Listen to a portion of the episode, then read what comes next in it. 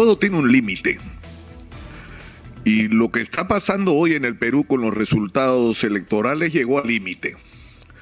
El día de hoy la delegación enviada por la señora Keiko Fujimori a Washington así, ha hecho uno de los más grandes ridículos que se haya conocido en los últimos tiempos por parte de políticos latinoamericanos. La delegación fue a la OEA y no los recibieron. Fue al Congreso de los Estados Unidos y tuvieron que dejar sus hojitas por ahí nomás. Hicieron una conferencia de prensa. No fue nadie a la conferencia de prensa porque no son importantes y no son relevantes y la opinión que tiene la comunidad internacional es que estamos frente a una pataleta de quien se resiste a aceptar el resultado de una elección que el mundo entero a través de la información que han recibido de sus embajadas y sobre todo los observadores, que han sido 23 delegaciones, les dicen que han sido elecciones transparentes y confiables. Esto es lo que les ha pasado el día de ayer. Han dado vergüenza y le han hecho daño a la imagen del país. Pero ayer mismo, el arzobispo de Lima, desde Roma, Monseñor Carlos Castillo, ha hecho declaraciones que deberían ser tomadas en cuenta. Él ha dicho que los resultados de las elecciones en el Perú son un campanazo de lo que no solamente está ocurriendo en el Perú y que en el Perú felizmente se manifiesta de manera electoral a través del voto y no como ha ocurrido en Chile y en Colombia donde ha habido violencia y que lo que expresa es que la gente no está contenta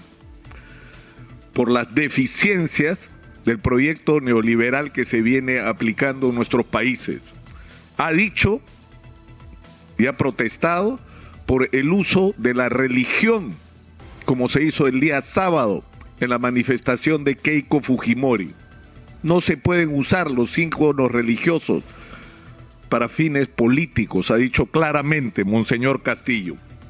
Ha dicho además que en esta campaña se ha hecho una campaña de propaganda para darle miedo a la gente. Ha dicho que con leguleyadas, porque esa es la expresión que ha usado, se está tratando de retrasar la proclamación de resultados, que a estas alturas todos sabemos cuál es y que Keiko Fujimori lo sabía desde la madrugada del 7 de junio. Él ha dicho que este nombramiento del nuevo presidente, que solo lo pueden proclamar las autoridades legítimamente existentes en el Perú, no puede retrasarse más y que lamentablemente en este proceso de intentar postergar lo inevitable, que es el reconocimiento de este resultado, han intervenido políticos involucrados en la corrupción. Y ahí es donde se ha referido a las leguleyadas y creo que más claro no ha podido, no ha podido hacer. Lo ha dicho en el Vaticano, lo ha dicho a través de la radio Vaticano, que de alguna manera expresa el punto de vista de quienes conducen la Iglesia Católica en el mundo entero y que de alguna manera expresan la opinión y los sentimientos del propio Papa Francisco sobre lo que está pasando en el Perú. ¿Qué otro mensaje necesitan? ¿Qué otro mensaje necesita el señor Vargallosa? la señora Keiko Fujimori para aceptar la realidad. No ha existido un fraude en el Perú que se pueda acreditar. Irregularidades ha habido como hay en todas las elecciones, pero ninguna de ellas puede acreditar que ha ocurrido un fraude que haya supuesto que le robaron la elección a la señora Keiko. Keiko Fujimori no fue víctima del robo de una elección perdió la elección. Y ha llegado la hora de que esta situación se acepte y quedemos cuando faltan menos de 28 días para que se instale el nuevo presidente, 28 días en que hay que hacer un proceso de transferencia del gobierno, en medio de una pandemia, cuando estamos a punto de enfrentar la tercera ola de esta pandemia y que es urgente que haya un acuerdo sobre cómo se va a hacer para dar continuidad a aquello que se está haciendo bien, que es lo de la vacuna, y cómo ayudar a corregir en el tema del enfrentamiento de la epidemia todo lo que ha estado mal en términos de los déficits de unidades de cuidados intensivos, de camas para hospitalización, de operatividad del primer nivel de atención, del oxígeno, que son cosas urgentes que tenemos que estar listos para cuando venga la ola y no estar corriendo con el virus persiguiéndonos, como nos ha ocurrido en las otras dos olas. Son urgentes estas medidas y está claro que esa es la primera tarea que tiene que ah, enfrentar Pedro Castillo cuando se haga cargo del gobierno, donde tiene que entender dos cosas,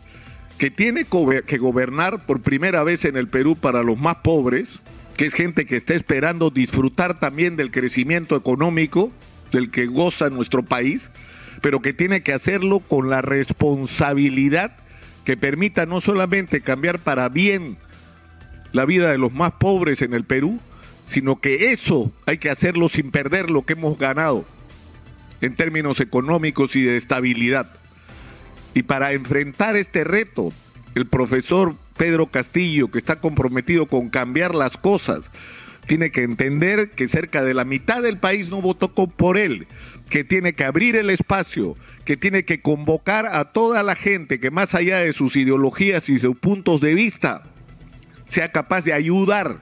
a enrumbar el país por el camino que necesita para darle educación de calidad, salud de calidad, agua, vivienda a la gente, empleo decente y no solo bonos, empleo decente a los peruanos, que promueve el emprendedurismo, que permita acceso al crédito, que promueva la inversión nacional y extranjera, que podamos explotar de una manera racional nuestros recursos para el beneficio de todos, para transformar la vida de los peruanos. Pero para eso, el presidente de la República del Perú necesita del respaldo y la colaboración de todos los peruanos de buena voluntad que tienen que ser convocados para ayudar en esta tarea que debería comprometernos a todos los peruanos, insisto, más allá de las ideologías. Lo que tenemos no es solamente un reto del presidente Castillo, no. Tenemos el reto de todos, porque lo que pase en el Perú en los próximos meses va a afectar la vida de todos los peruanos. Y se tiene que inaugurar el 28 de julio una manera diferente de hacer política en el Perú donde la confrontación tenga el espacio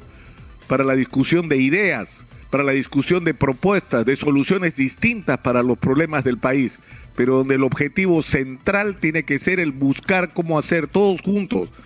para enfrentar los problemas de todos los peruanos. Yo creo que la hora de las definiciones ya llegó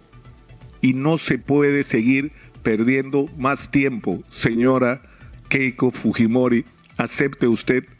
la realidad y deje de envenenar a los peruanos que recorrer el camino de vuelta de este enfrentamiento entre hermanos, que es el que usted ha provocado, va a ser una tarea muy dura. Deje de ser una traba para que los peruanos nos reencontremos.